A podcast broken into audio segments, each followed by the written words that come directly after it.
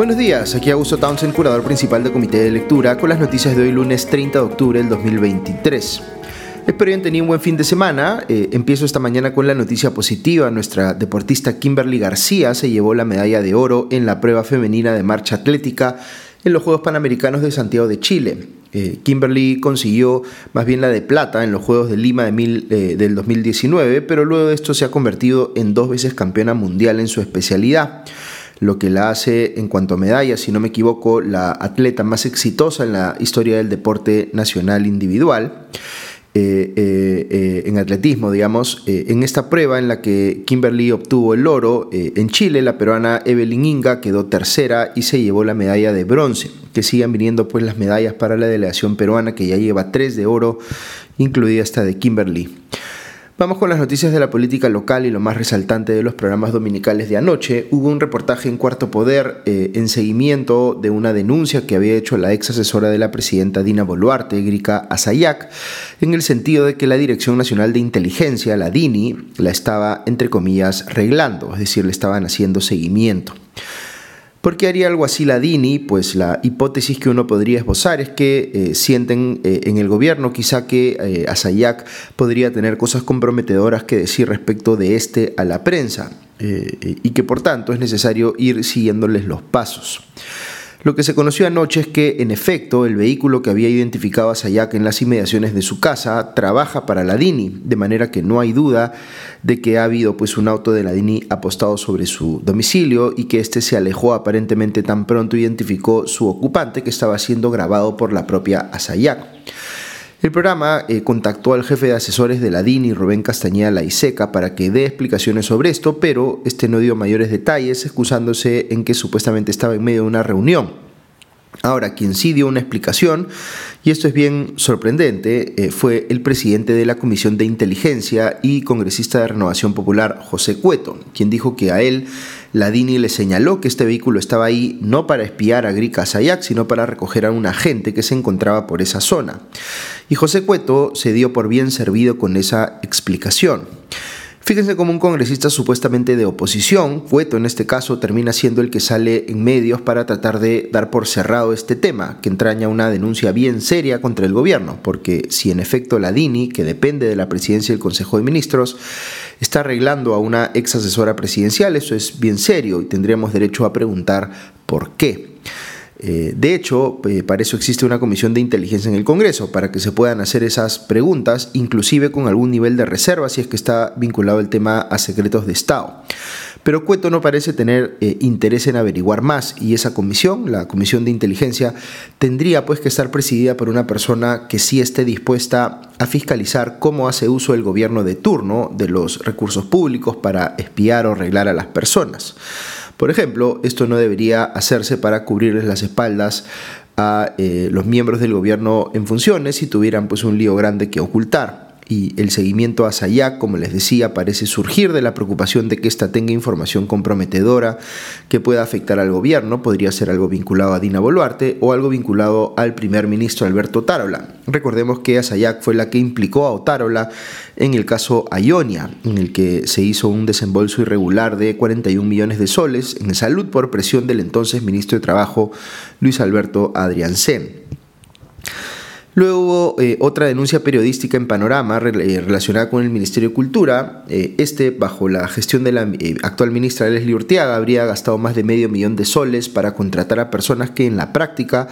estaban duplicando puestos que ya existían y ya estaban cubiertos en el ministerio. Para decirlo en sencillo, se tenía a dos personas con la misma responsabilidad y por tanto se estaba en apariencia pagando doble sueldo cuando eso no se justificaba.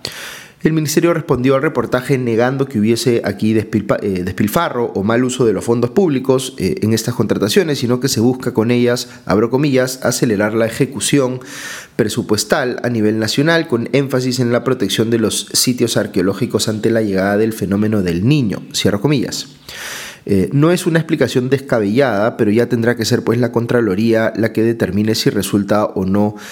razonable que se hayan hecho esas contrataciones adicionales. Menciono un tercer reportaje, esta vez de punto final, que ha dado mucho que hablar en las redes sociales. Lo que ha evidenciado este programa es la existencia de una, entre comillas, granja de científicos ¿A qué se refiere esto exactamente? Ojalá fuese un término para eh, referirnos a algo positivo, pero en realidad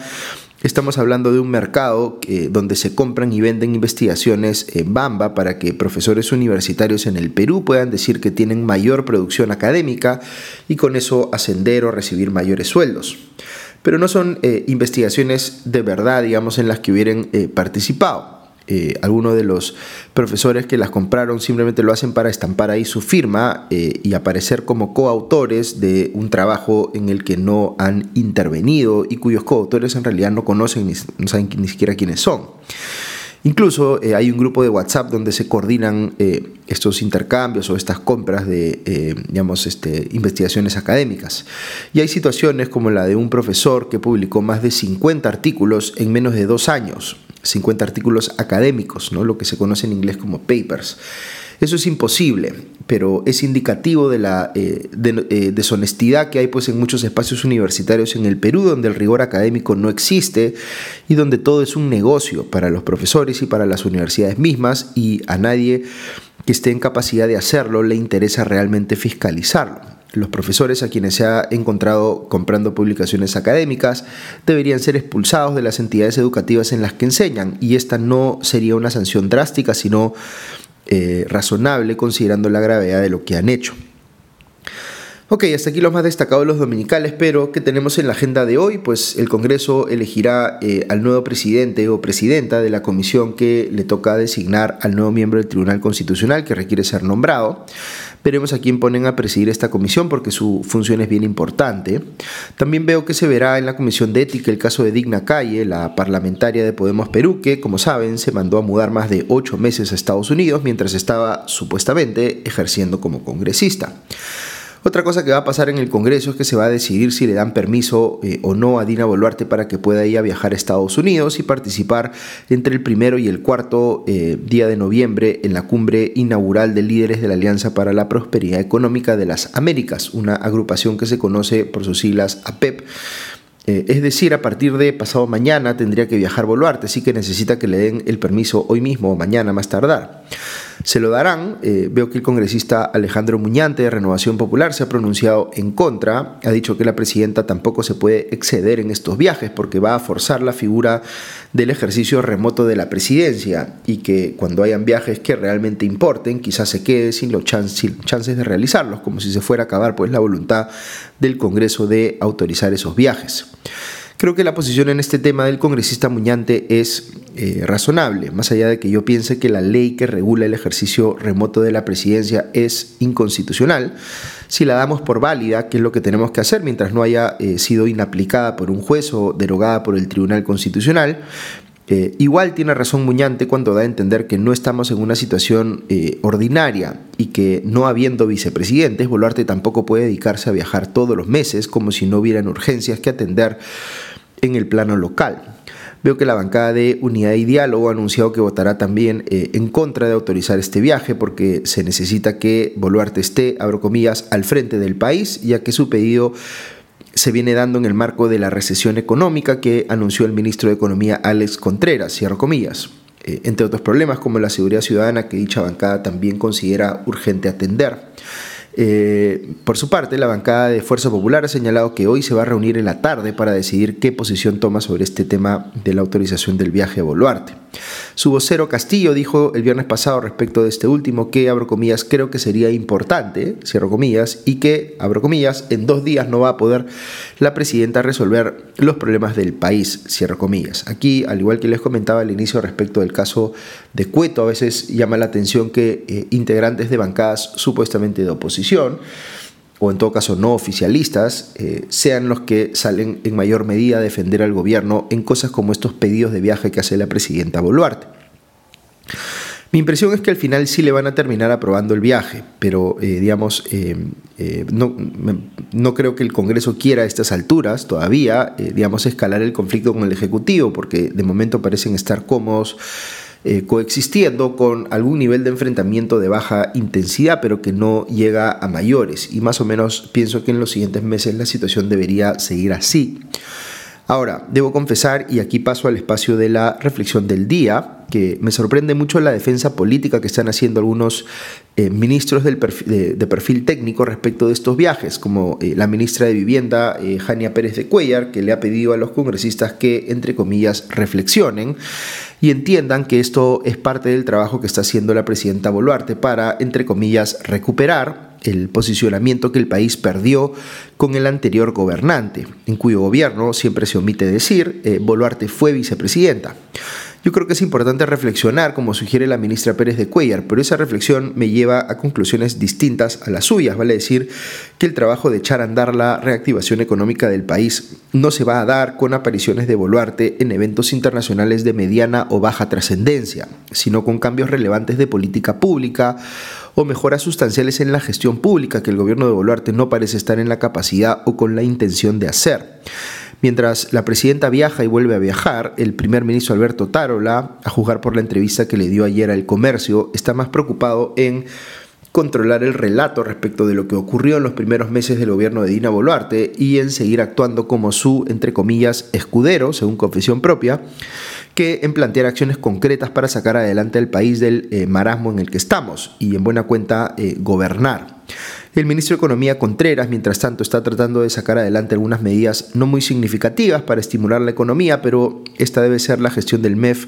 eh, menos empoderada de la que yo tenga recuerdo, debido a que la continuidad política del gobierno depende de no incordiar a las bancadas que controlan el Congreso. Este MEF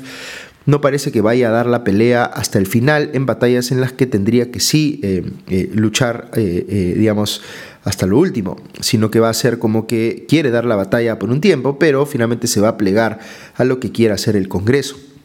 Me temo que va a terminar alineándose en alguna medida a las intuiciones mucho más demagógicas que suele haber en el Congreso sobre cómo enfrentar la situación de recesión económica en la que estamos, y en el camino podría dejar que el Congreso termine de destruir cosas importantes eh, para el país, como por ejemplo el sistema de pensiones.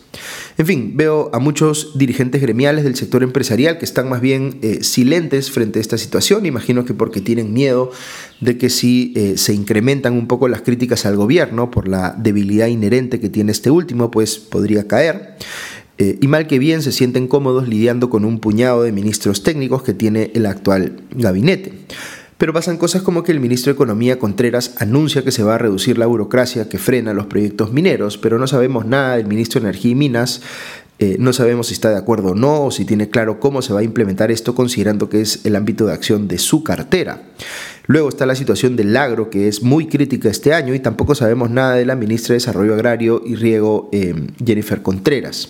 La entrevista a de ayer en el, eh, en el comercio pudo haber sido la oportunidad para que él explique como presidente del Consejo de Ministros eh, y todo hace parecer jefe de gobierno de facto, lo que se está trabajando pues en cada una de las carteras que tendrían que estar gestionando aspectos críticos de la actual situación del país.